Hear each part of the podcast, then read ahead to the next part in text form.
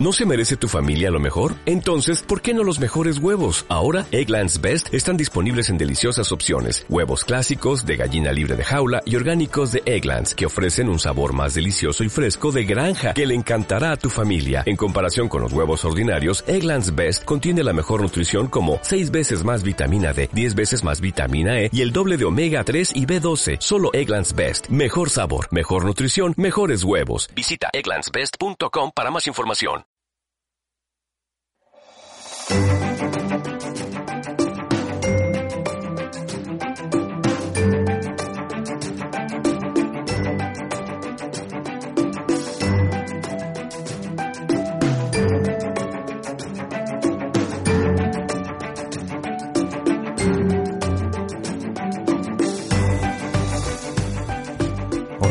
Buenas tardes, ¿qué tal? ¿Cómo estáis?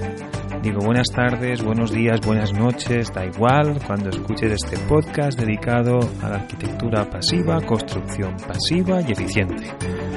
Pues estamos acabando ya las vacaciones y tomando energías para retomar este nuevo curso pasivo.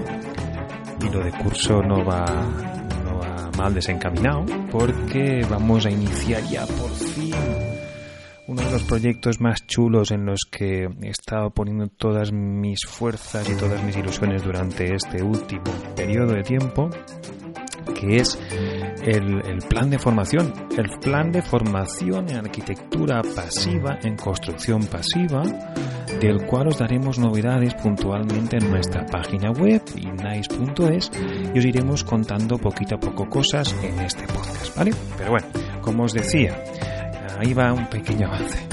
Eh, uh, volvemos, volvemos con los capítulos de la Aula Pasi y hoy me hacía mucha ilusión.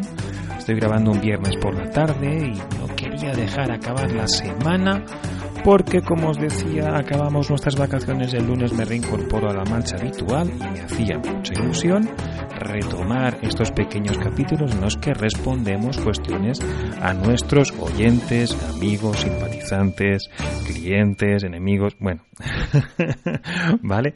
En este caso tenemos las, las preguntas que le son saqué a un, a un posible compañero de camino, Jorge, las cuales os voy a poner a poquito a poco en, durante el transcurso de este podcast y voy a intercalarla pues, con las respuestas que yo humildemente pueda aportar a, sus cuestiones, ¿vale? Como siempre, todo el material sustante de este podcast queda a vuestra disposición para emitir vuestros comentarios, preguntas, eh, comentarios que estáis de acuerdo, que no estáis de acuerdo, que, ¿vale? Para crear debate, que siempre me gusta hacerlo así.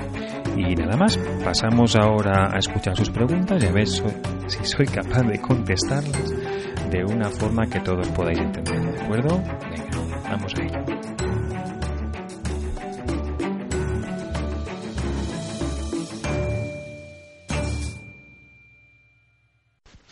Hola Javier, en primer lugar quería felicitarte por el podcast, porque me parece que es un material muy didáctico para aquellos que nos estamos empezando a introducir en el mundo del Passive House. Y bueno, lo que yo quería preguntarte en primer lugar es respecto a las máquinas de, de ventilación con recuperación de calor, eh, ¿qué tratamiento dan a la humedad del, del, aire del interior de la vivienda? Es decir, ¿también se encargan de compensar la, el exceso de humedad que pueda haber o, o no? Gracias. Pues bien, Jorge, verás, eh, a día de hoy según tengo entendido, ya tenemos tecnologías disponibles para resolver esta cuestión que me planteas, ¿vale? Efectivamente, el tema de la humedad es una cosa que nos ha preocupado mucho a los que vivimos en el litoral del Mediterráneo, porque nos hemos dado cuenta, tras mucho tiempo de experiencia real y de haberlo comprobado, haciendo muchos informes, en mi caso, de patologías y tal, que es una de las causas que más problemas nos puede acarrear en la construcción. ¿Vale? Ese exceso de humedad nos hace fácilmente caer en, problemas de condensaciones a poco que baja la temperatura tanto en verano como en invierno. Ese diagrama psicrométrico que siempre tenemos encima de la mesa y que tenemos que estar uh, continuamente barajando para saber en qué situación estamos y a qué punto del riesgo de la condensación. ¿De acuerdo? Muy bien. Eh, como, como a ti, A mí me preocupó mucho este tema desde el principio y eh, intenté eh, apostar por la ventilación mecánica controlada como solución para, eh, vamos a decir, regular o controlar la humedad relativa que tenemos en nuestros ambientes interiores, ¿de acuerdo? En los ambientes que tenemos en nuestras estancias. A día de hoy, según tengo conocimiento, y no es el motivo de este capítulo de podcast hacer ningún tipo de propaganda, pero sí tenemos eh, varias tecnologías de varios fabricantes con la capacidad de, de una forma entálpica regular la humedad relativa a través de esos equipos de ventilación, ¿de acuerdo? Hay fabricantes que lo tienen como una opción y hay fabricantes que lo llevan de serie. Por lo tanto, los equipos de ventilación actualmente sí que pueden ser capaces de regular esa humedad relativa. Aun, aunque, eh, según mi parecer, tienen alguna pérdida de rendimiento en la recuperación de calor. ¿De acuerdo? Según las últimas noticias que tengo, eh, esa tecnología está disponible, pero funciona a costa un poquito de perder ese rendimiento puntual en, eh, en recuperación de calor, la cual cosa tampoco es demasiado grave en la latitud en la que nos encontramos. Como te comento, no habría ningún problema en solucionar esta cuestión de la humedad relativa empleando los equipos adecuados, aunque, aunque suele estar esto un poquito a costa del rendimiento puntual y si no los entendidos que me corrijan, al rendimiento nominal de esa recuperación de calor, ¿de acuerdo? Aunque es prácticamente factible. No sé si además esto quizá venga condicionado por las tecnologías que conozco, pero esto conlleve un, un aumento de, del mantenimiento de los equipos, ¿de acuerdo? Son equipos un poquito más complejos y por lo tanto, lógicamente requerirán de un mayor mantenimiento, una periodicidad un poquito más acusada que el de los equipos que únicamente tienen un intercambio de placas, vamos a decir, como puro, ¿de acuerdo? Muy bien. Por eso es lo que te puedo contestar del particular. También me gustaría preguntarte qué ocurriría en el supuesto de que la máquina de ventilación fallara en una passive house, es decir, en una vivienda en la que se producen menos de 0,6 renovaciones de aire por hora.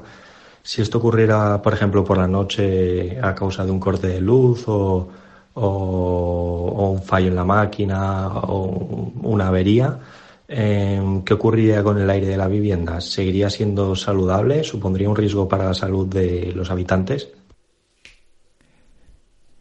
Jaja, pues tiene mucha lógica esa pregunta que haces, ¿de acuerdo? Pero ante esto quiero, quiero plantearos un escenario acorde a la realidad, ¿de acuerdo? El que empleemos en la arquitectura pasiva eh, sistemas de ventilación y el que apostemos por una estanqueidad al aire, a las infiltraciones de aire no deseadas, mm, bastante bien resuelta o lo más perfecto posible, no quiere decir que vivamos dentro de un submarino. ¿Vale? Vamos a ver, esta casa debe ser permeable. Yo siempre digo algo parecido a que las casas eran estancas, pero son transpirables, ¿de acuerdo? Por lo tanto, en condiciones normales, con un uso vivienda normal, un fallo puntual del equipo de ventilación, pues ocurriría un poquito como con los fallos de cualquier otro tipo de, de, de, instalación o de, o de electrodoméstico que tengamos en casa, acuerdo? Lo notaremos. De hecho, os voy a contar. A mí me pasó el caso en el aula pasiva, como he comentado varias veces, tenemos un sistema de ventilación y esta aula pasiva está dentro de, de un almacén, un almacén en el que circulan carretillas carretillas elevadoras que funcionan con gasoil, ¿vale? Entonces, lo que echan por el tubo de escape no es H2O, ¿vale?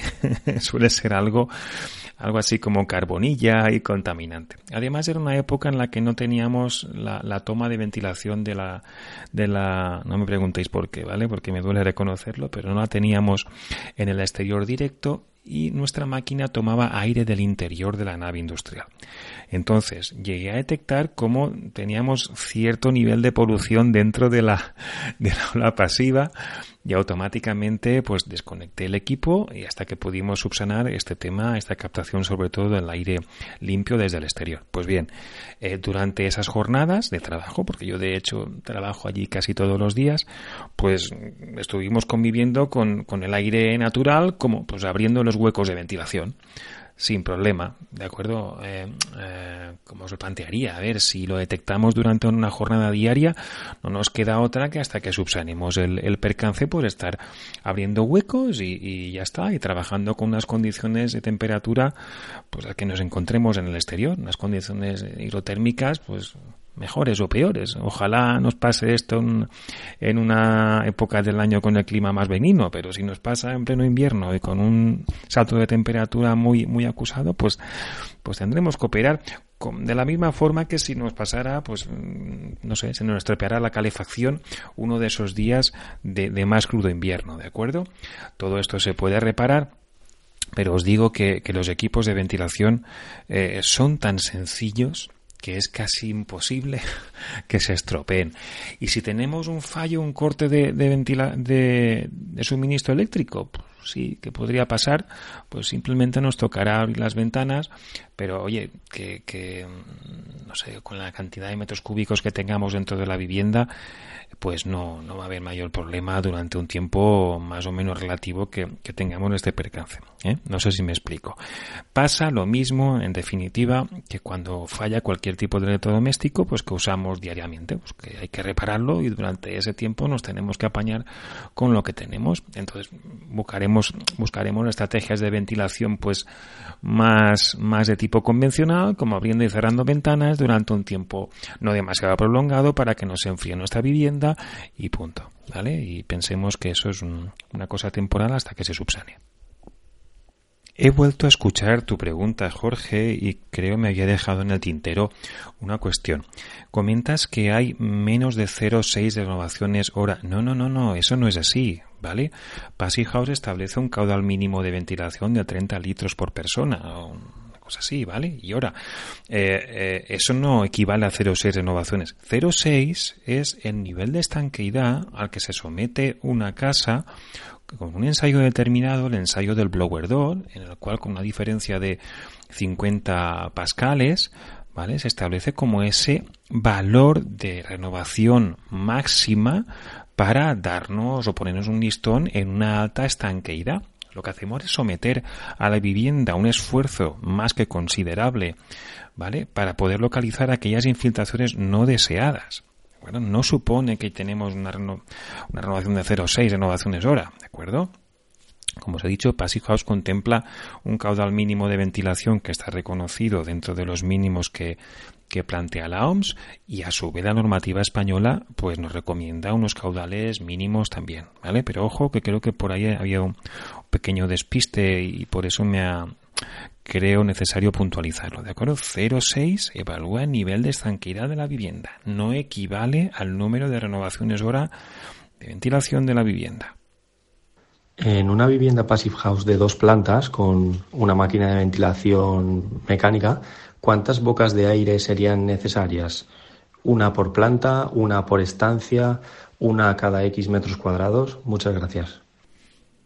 Ok, Jorge, verás, en cuanto al número de, de, bocas de ventilación, dependerá del diseño de la instalación que hagamos en cada caso, ¿de acuerdo? Pero por lo general solemos tener pues una boca de entrada en las zonas en las zonas secas, ¿vale? Recuperando ese, ese aire viciado por las zonas húmedas prácticamente el esquema que tenemos en mente después de, plantear el tema de la salubridad y que arrastramos desde la normativa española, ¿de acuerdo?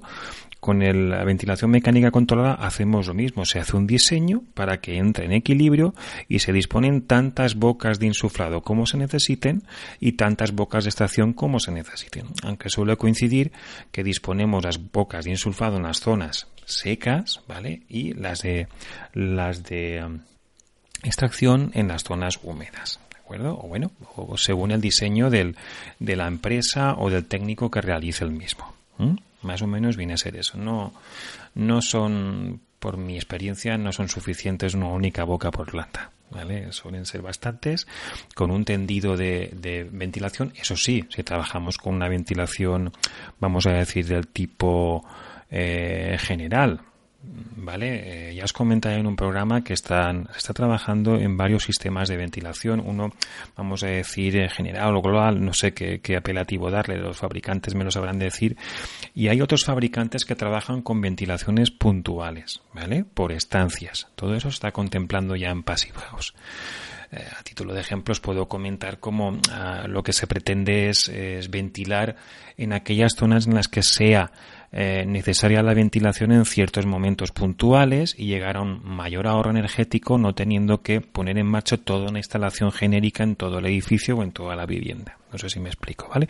Ya lo trataremos en un próximo capítulo del podcast que creo que es una cuestión bastante interesante. ¿Qué opinas de alimentar la máquina de ventilación con aire proveniente de un pozo canadiense?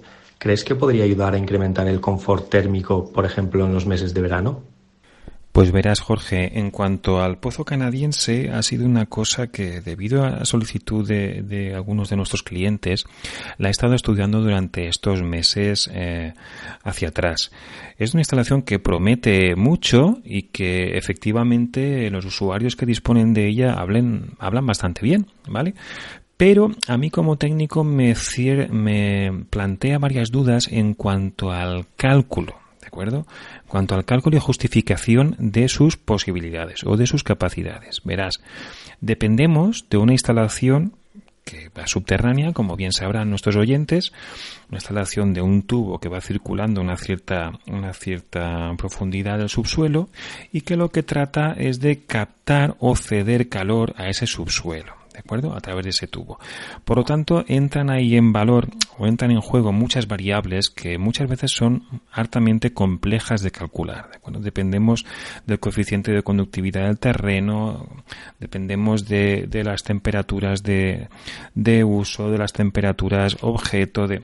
Entonces, llegar a, efectuar un cálculo eh, lo más ajustado posible para obtener el rendimiento real de ese tipo de instalaciones es hartamente complejo y muy caro. Muy caro porque analizar la, la conductividad térmica de un terreno no está al alcance de muchos, de muchos departamentos técnicos, geólogos y demás y puede ser, puede ser bastante costoso. Los que entienden la materia, sobre todo en este, en este capítulo de la geología, me comentan que este tipo de estudios se suelen hacer en instalaciones de, de gran volumen.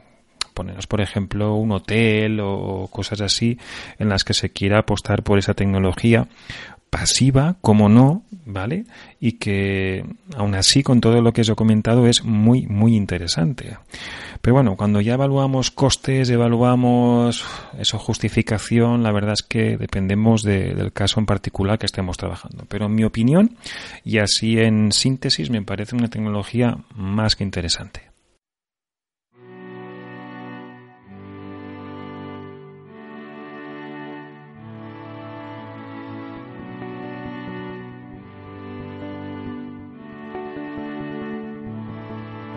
Y nada más, chicos, concluimos aquí este mini capítulo gracias a las cuestiones que nos plantea el amigo Jorge. Y uh, solo me queda que despedirme hasta el próximo, anunciando que esta vez sí.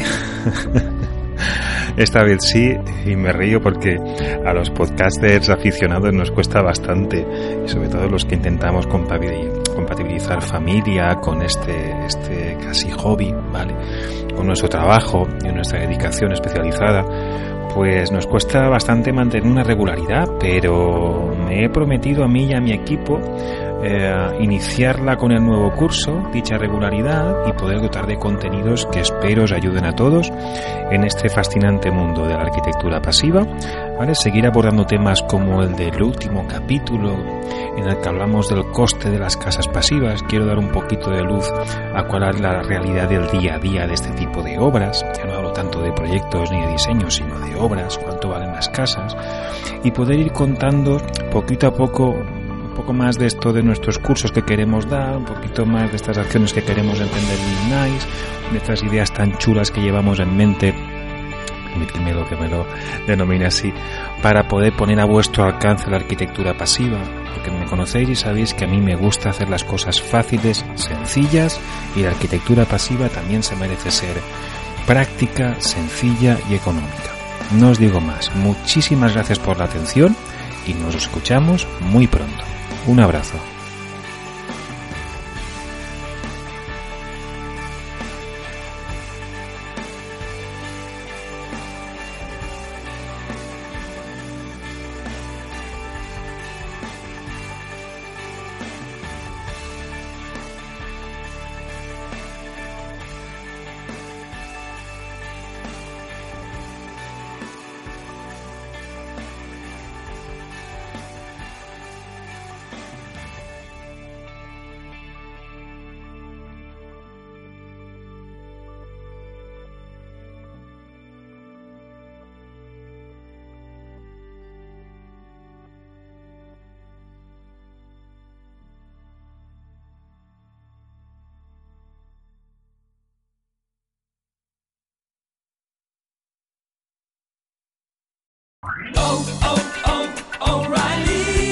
¿Necesitas ayuda? En O'Reilly Auto Parts te ayudamos. ¿Necesitas algún consejo? Te aconsejamos. Nuestros profesionales en autopartes están siempre disponibles para ayudarte a encontrar lo que necesites. Excelente servicio al cliente es solo una de las ventajas que ofrece O'Reilly Auto Parts. Los profesionales en autopartes. oh, oh, O'Reilly Auto Parts.